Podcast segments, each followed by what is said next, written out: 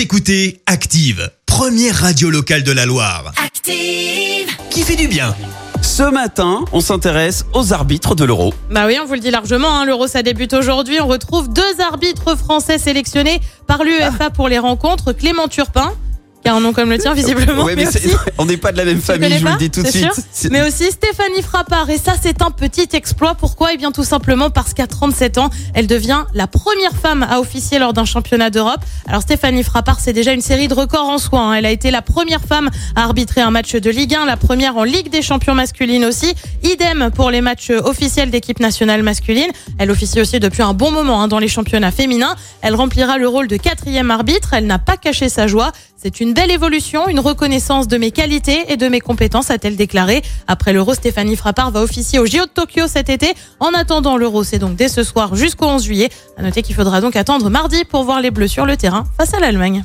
Merci. Vous avez écouté Active Radio, la première radio locale de la Loire. Et vous êtes de plus en plus nombreux à écouter nos podcasts. Nous lisons tous vos avis et consultons chaque note. Active. Retrouvez-nous en direct sur activeradio.com et l'appli Active.